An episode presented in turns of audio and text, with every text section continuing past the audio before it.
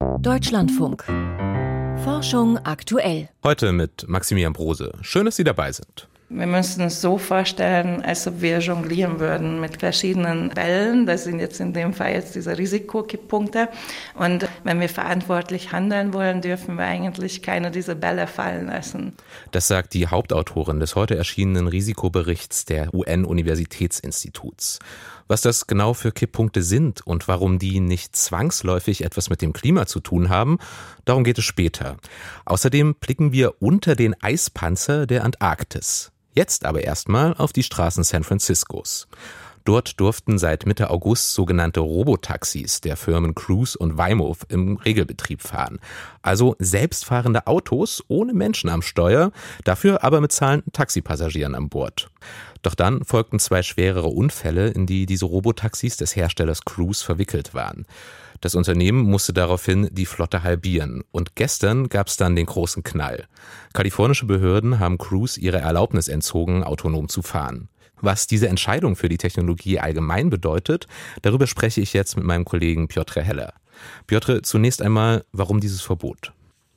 Ja, da geht es um Sicherheit. Äh, die Fahrzeuge sind nach Einschätzung der Behörde nicht sicher genug und, und das ist ganz wichtig, es wurden Informationen über die Sicherheit falsch dargestellt. US-Medien zitieren äh, da aus einem aus einer etwas konkreteren Begründung und da geht es um einen Unfall Anfang Oktober. Da wurde eine Fußgängerin in San Francisco von einem normalen Auto erfasst und vor ein autonomes Auto der Firma Cruise geschleudert.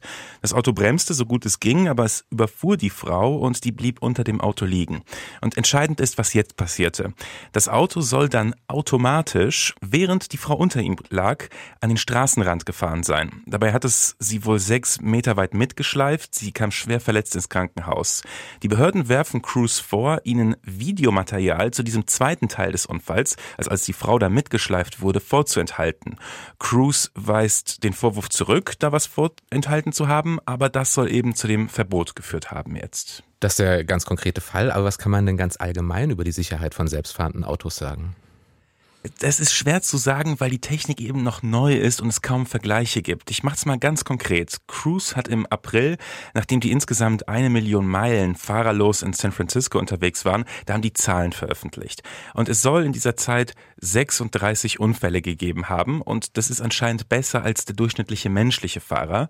Cruise betont auch, dass an über 90 Prozent der Unfälle der Unfallgegner schuld war.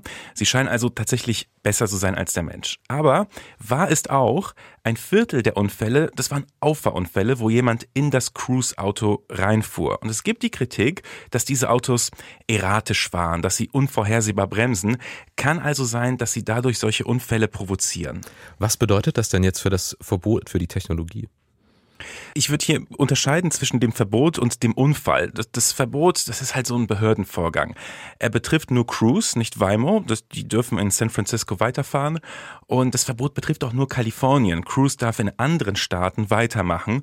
Und außerdem gilt dieses Verbot auch nicht ewig. Und der Unfall an sich, was meinst du, hat der jetzt eine andere Bedeutung?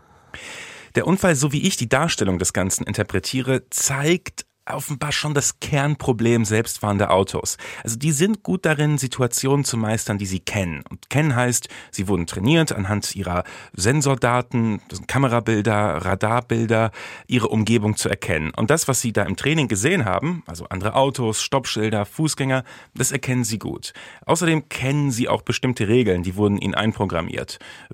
Beispiel Bremse, wenn ein Fußgänger vor dir ist. Das alles hat ja anscheinend funktioniert bei dem Unfall. Die Fußgängerin wurde vor das autonome Auto geschleudert. Das ist eine bekannte Situation. Es hat korrekt reagiert, sofort angehalten, wenn auch zu spät, aber gut, da kann man halt nichts machen. Aber dann ist die Fußgängerin plötzlich weg. Sie liegt ja unter dem Auto. Ein Mensch hätte jetzt natürlich gewusst, bloß nicht weiterfahren, aber das Auto hat diese Situation anscheinend nicht erkannt. Womöglich kennt es sie gar nicht. Es sieht kein Hindernis. Die Fußgängerin hat es vielleicht schon vergessen. Es fährt rechts ran und schleift die Frau mit. Das nennt man Grenzfall. Etwas, das in der echten Welt existiert, aber eben so selten ist, dass es in diesen Trainingsdaten nicht auftaucht. Und und heute ist tatsächlich nicht klar, ob man Software überhaupt beibringen kann, auf so etwas korrekt zu reagieren. Informationen von Piotr Heller waren das. Und mehr über selbstfahrende Autos, das können Sie auch in einer Folge unseres Podcasts KI verstehen hören. Unter anderem finden Sie den in der DLF Audiothek App. Egal ob Amazonas-Regenwald, El Nino oder verschiedenste Gletscher, bei ihnen allen finden sich sogenannte Kipppunkte. Vereinfacht gesagt ist ein Kipppunkt der Punkt, ab dem ein System nicht mehr in seinen Urzustand zurückkehrt. Wenn er einmal überschritten ist, dann sind unumkehrbare Kettenreaktionen häufig die Folgen. Über solche Kipppunkte, gerade rund um die Erderwärmung, berichten wir auch immer wieder hier bei Forschung aktuell. Doch solche Kipppunkte, die gibt es auch in anderen Bereichen als beim Klima. Das sagt der heute veröffentlichte Risikobericht des UN-Universitätsinstituts. Volker Marasek hat die Einzelheiten. Es ist ein Bericht aus Bonn. Er stammt aus dem Institut für Umwelt und menschliche Sicherheit der Universität der Vereinten Nationen. Seine Botschaft, nicht nur im Klimasystem steuern wir auf gefährliche Kipppunkte zu, sondern auch in anderen Bereichen, die nicht alle mit der globalen Erwärmung zu tun haben. Der australische Biologe Jack O'Connor, einer der Hauptautoren des neuen Reports. What we really wanted to communicate is that systems that we rely on every day are reaching für uns wichtige Systeme verändern sich drastisch und drohen ihre Funktion zu verlieren. Wir haben diese Zustände Risikokipppunkte getauft. Sechs solcher kritischen Schwellen benennt der Bericht, nicht nur auf der Erde, sondern auch im erdnahen Weltraum. Die Risikokipppunkte beziehen sich auf die zu starke Nutzung von Grundwasser und das rasche Schmelzen der Gebirgsgletscher. Durch beides schwinden unsere Süßwasserressourcen. Lufttemperaturen können gebietsweise Werte erreichen, die der Mensch nicht mehr aushält ausfällt. Es gibt Regionen, in denen wird es bald kaum noch möglich sein, Häuser gegen Unwetter zu versichern. Im Orbit wächst derweil das Risiko für Kollisionen durch immer mehr Weltraumschrott und nicht zu vergessen das beschleunigte Artensterben. Beispiel Gebirgsgletscher. Derzeit tauen sie durch den Klimawandel verstärkt und produzieren mehr Schmelzwasser. Landwirte in großen Flusstälern wie am Ganges in Asien profitieren zunächst einmal von den höheren Abflüssen. Doch irgendwann sei der Gipfel erreicht und ab dann fließe immer weniger Schmelzwasser, sagt die ungarische Umweltwissenschaftlerin und Bonner Professorin Sita Shebeshwari. Es gibt andere Orte der Erde, wie zum Beispiel die Anden in Südamerika oder in Europa, wo das teilweise bereits schon erreicht ist oder innerhalb der nächsten Jahre. Bei der Förderung von Grundwasser stehe Indien kurz davor, den kritischen Kipppunkt zu erreichen, sagt Jack O'Connor. Saudi-Arabien habe das schon hinter sich. Vor 30 Jahren sei das Land noch einer der führenden Exporteure von Weizen gewesen. The groundwater essentially ran out. Dann aber ging das Grundwasser zur Neige. Saudi-Arabien schaute sich nach anderem Agrarland für die Getreideproduktion um und fand es in den USA. Dort drohen die Brunnen nun aber auch trocken zu fallen.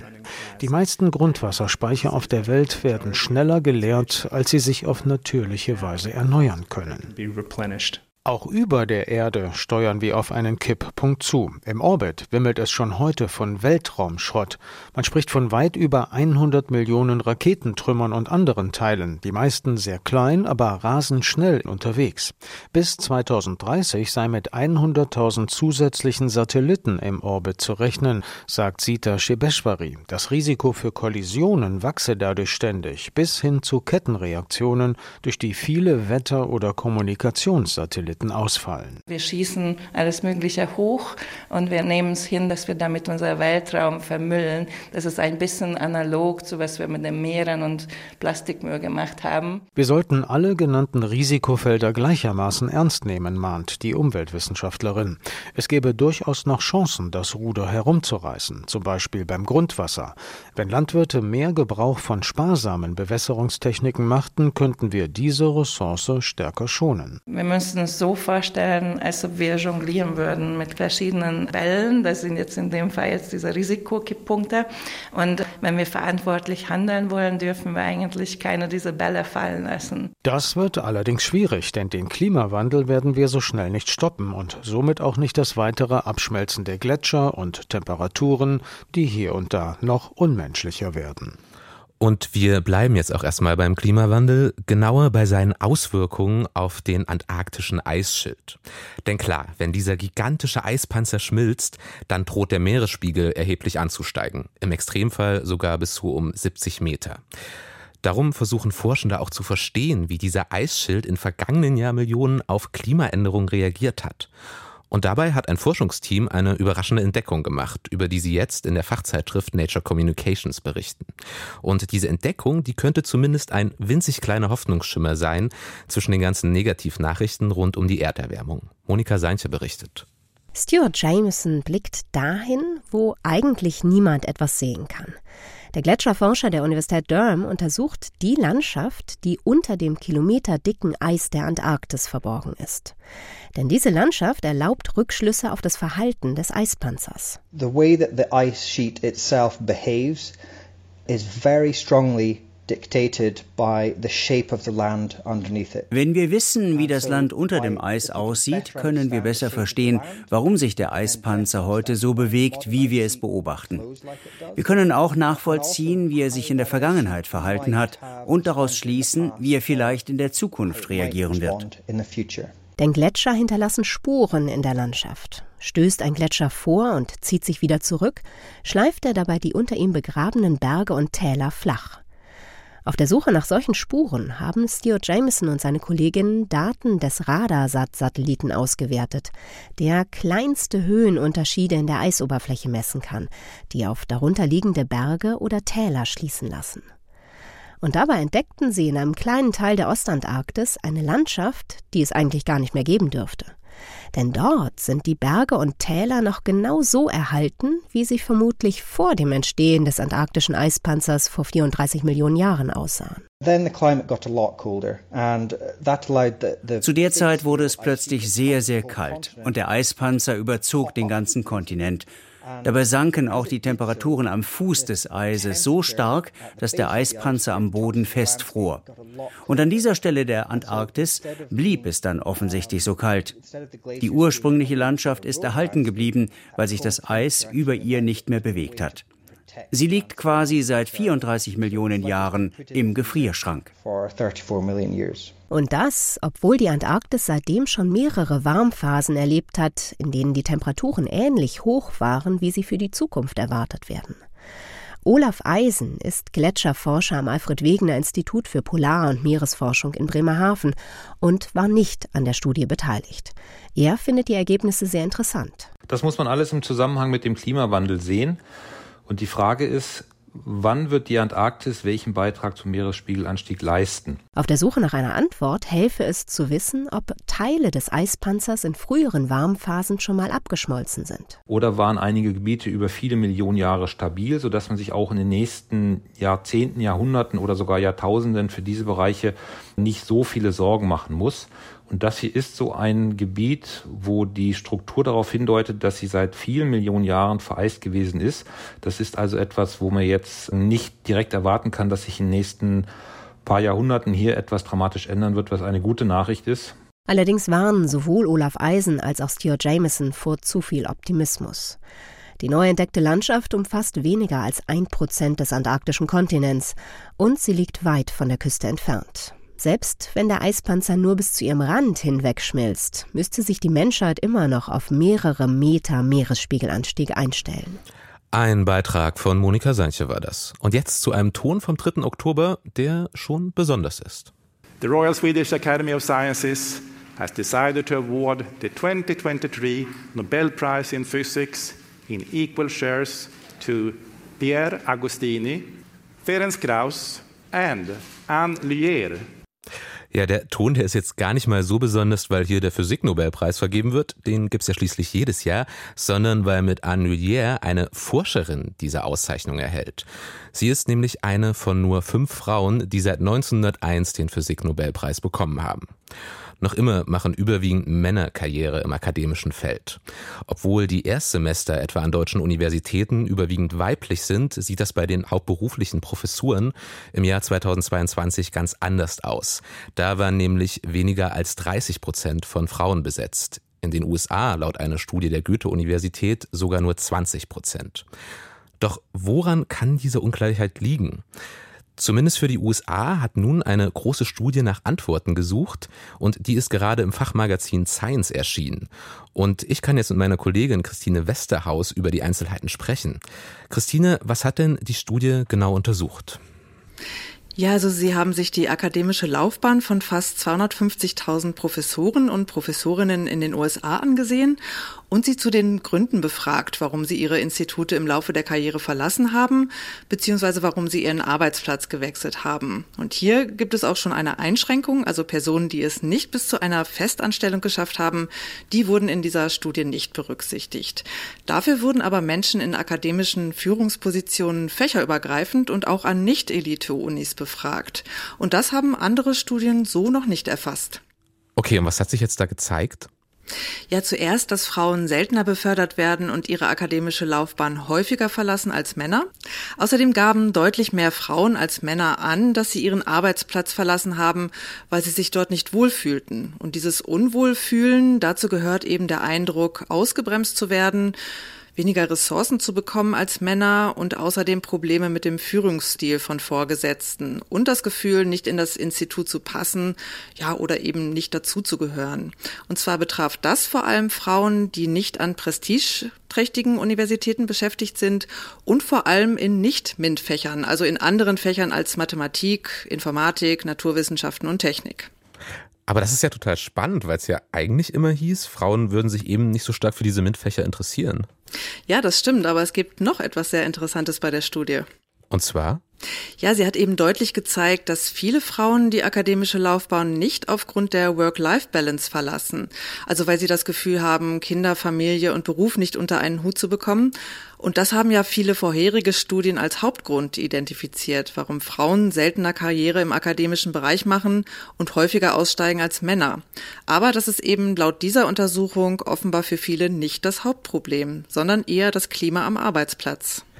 Aber diese Studie, die ist jetzt ja in den USA durchgeführt worden. Lassen sich denn die Ergebnisse auch auf Deutschland übertragen? Also es gibt jetzt für Deutschland keine Studien, die solche Gründe im akademischen Bereich systematisch und umfassend untersucht haben. Kleinere Untersuchungen und Befragungen von Frauen in akademischen Führungspositionen, die haben aber ergeben, dass Frauen während ihrer akademischen Karriere auch hierzulande sehr häufig das Gefühl haben, an so eine gläserne Decke zu stoßen. Okay, gläserne Decke, was, was heißt das jetzt? Also gläserne Decke, das bedeutet, dass Frauen im Berufsleben ja oftmals aufgrund von Vorurteilen ausgebremst werden. Also Vorurteile gegenüber Frauen und ihren Führungsqualitäten, die häufig auch unbewusst sind. Und das bestätigt auch Ulrike Beisiegel, die früher Präsidentin der Georg August Universität in Göttingen war und sich sehr für Gleichstellungsthemen einsetzt. Und sie sagt, dass sich die Ergebnisse der aktuellen Studie aus den USA wirklich gut auf Deutschland übertragen lassen. Denn auch hier würden Frauen ihre akademische Karriere häufig häufig aufgeben, weil sie eben mit den Spielregeln in den Führungsebenen nicht zurechtkämen und eben nicht, weil sie Karriere und Familie nicht vereinbaren können. Alles klar, aber dann habe ich jetzt natürlich noch die große Frage am Ende für dich. Wie kann man denn dieses Problem lösen? Ja, das ist wirklich die große Frage. Ich habe darüber auch mit Ulrike Beisiegel gesprochen und sie sagt, dass die Entscheidungsprozesse unbedingt transparenter gemacht werden müssten. Es müsse einfach offen dargelegt werden, nach welchen Kriterien Leitungspositionen und Ressourcen am Arbeitsplatz vergeben werden. Und dann ist natürlich auch eine sogenannte Frauenquote eine Möglichkeit. Und obwohl Ulrike Beisiegel nie Fan einer solchen Quote war, sagt sie, dass es eine solche Regelung aber für eine Gleichstellung in akademischen Führungspositionen braucht brauche. Ganz einfach, weil es dafür nötig sei, die männerdominierten Spielregeln in Führungsebenen aufzubrechen. Das sagt Christine Westerhaus. Und das Gespräch, das haben wir aus Termingründen vor der Sendung aufgezeichnet. Und damit zu den Meldungen aus der Wissenschaft, heute von und mit Friederike Weichner-Seri. Eine umfassende Analyse von Baumarten und Blatttypen zeigt, wie gut Wälder weltweit gegen den Klimawandel gerüstet sind. Wälder spielen eine zentrale Rolle für Ökosysteme weltweit. Insbesondere die verschiedenen Blatttypen unterschiedlicher Baumarten haben dabei spezifische Effekte auf Systeme wie den CO2-Kreislauf in einer Region. Ein internationales Team aus rund 400 Forschenden hat jetzt erstmals weltweit Baumarten und entsprechende Blatttypen analysiert, und zwar von insgesamt 10.000 Waldflächen. Laut der Studie im Fachmagazin Nature Plants sind dabei fast 40 Prozent der Bäume immergrüne Nadelbäume. Bei jeweils rund 30 Prozent der Bäume handelt es sich dagegen um laubabwerfende oder immergrüne Laubbäume. Dabei beeinflusst nicht nur das Klima, sondern auch der Boden, welche Blatttypen in welcher Region besonders häufig vorkommen. Auf die Blattformen hat die Temperatur die stärkste Auswirkung. Durch den Klimawandel verändern sich die Bedingungen allerdings zu schnell. Laut den Prognosen der Forschenden werden bis zu 38 Prozent der Waldgebiete bis zum Ende des Jahrhunderts aus einem Waldtyp bestehen, der nicht mehr gut an die neuen Klimabedingungen angepasst ist. Fischereiverbote im flachen Wasser könnten in Island jährlich bis zu 10.000 Seevögel retten. Jedes Jahr enden tausende Seevögel unbeabsichtigt in den Treibnetzen von Fischereibetrieben. Ob abschreckende Bojen vor den Küsten Islands helfen, die Vögel vor dem Tod im Netz zu bewahren, war das eigentliche Forschungsziel einer Studie im Fachmagazin Royal Society Open Science. Die Ergebnisse brachten dann aber eine neue Erkenntnis. Die Bojen verschrecken die Vögel zwar kaum, dafür enden aber deutlich weniger Seevögel in den Netzen, wenn nur in tieferen Gewässern gefischt wird. Wenn die Fischerei in Island auf Regionen mit Wassertiefen von mehr als 50 Metern beschränkt wird, könnten dort jährlich bis zu rund 10.000 Seevögel vor dem Tod im Netz bewahrt werden, so das britisch-isländische Forschungsteam. Auf die Fangmenge an Fischen hätte dies kaum einen Einfluss. Seit der Pandemie sorgen sich mehr Menschen um ihr Einkommen und die Grundversorgung. Zu diesem Ergebnis kommt eine groß angelegte Umfrage US-amerikanischer und deutscher Universitäten mit insgesamt rund 620.000 Teilnehmenden aus 21 Ländern. Demnach sind Menschen in Deutschland mit ihren Lebensumständen vergleichsweise zufrieden. Rund zwei Drittel der deutschen Teilnehmenden gaben an, eine gute oder sehr gute Gesundheit zu haben. Rund 20 Prozent der Befragten in Deutschland sagten allerdings, sie hätten ein niedrigeres Haushaltseinkommen als vor der Pandemie. 11 Prozent antworteten sogar, nicht immer genug zu essen zu haben. In Nigeria, Südafrika und Kolumbien betrifft eine solche mangelhafte Grundversorgung sogar mehr als die Hälfte der Befragten. Wer die eigene Lieblingsmusik hört, spürt weniger Schmerzen. Aus der Schmerzforschung ist schon länger bekannt, dass Musik unter bestimmten Bedingungen wie ein leichtes Schmerzmittel wirken kann. Eine Studie im Fachmagazin Frontiers in Pain Research kommt jetzt zu dem Ergebnis, dass dieser Effekt besonders dann auftritt, wenn die Betroffenen die Musik bereits kennen und mögen. Das kanadische Forschungsteam hat dafür bei rund 60 Teilnehmenden leichte Schmerzreize am Arm ausgelöst. Dabei wurden die Schmerzen am wenigsten wahrgenommen, wenn die Teilnehmenden gleichzeitig ihre Lieblingsmusik hören durften. Die Kontrollgruppen hörten im Vergleich Entspannungsmusik oder einfach nur Stille. Sternzeit, 25. Oktober. 25 Jahre dunkle Energie. Beobachtungshinweise von Supernovae für ein sich beschleunigendes Universum und eine kosmologische Konstante lautet der Titel eines Fachartikels im Astronomical Journal im Herbst 1998. 13 Jahre später gab es dafür den Nobelpreis. Adam Rees und Brian Schmidt waren die Hauptautoren, doch auf dem Paper standen insgesamt 20 Namen. Das Team hatte, ebenso wie die Konkurrenz um Saul Perlmutter, entdeckt, was heute als dunkle Energie bezeichnet wird. Man hatte Supernova-Explosionen in den Tiefen des Alls beobachtet, um die Ausdehnung des Alls zu vermessen. Weil Materie sich anzieht, sollte das Universum allmählich an Schwung verlieren. Zur allgemeinen Verblüffung ist offenbar das Gegenteil der Fall. Die Beobachtungen legen nahe, dass der Kosmos heute schneller expandiert als vor 5 Milliarden Jahren angetrieben von einer ominösen dunklen Energie. Nach der heute populärsten Theorie besteht das Universum zu etwa 70 Prozent aus diesem Stoff, den man sich als Materie vorstellen kann, die nicht anzieht, sondern abstößt. Das Adjektiv dunkel wurde gewählt, weil man dieses etwas nicht sehen kann und seine Existenz völlig im Dunkeln liegt. Als Energie wurde es bezeichnet, weil den Fachleuten nichts Besseres eingefallen ist. Auch ein Vierteljahrhundert nach der Entdeckung ist unklar, was hinter der dunklen Energie steckt. Gebraucht werden noch bessere Beobachtungen, etwa durch den ESA-Satelliten Euklid und, ganz wichtig, ein Geistesblitz. Und mit dieser Sternzeit geht Forschung aktuell für heute zu Ende. Wenn Sie etwas verpasst haben, dann ist das überhaupt gar kein Problem. Sie können die Sendung auch als Podcast etwa in der DLF Audiothek App nachhören. Mein Name ist Maximilian Prose. Tschüss.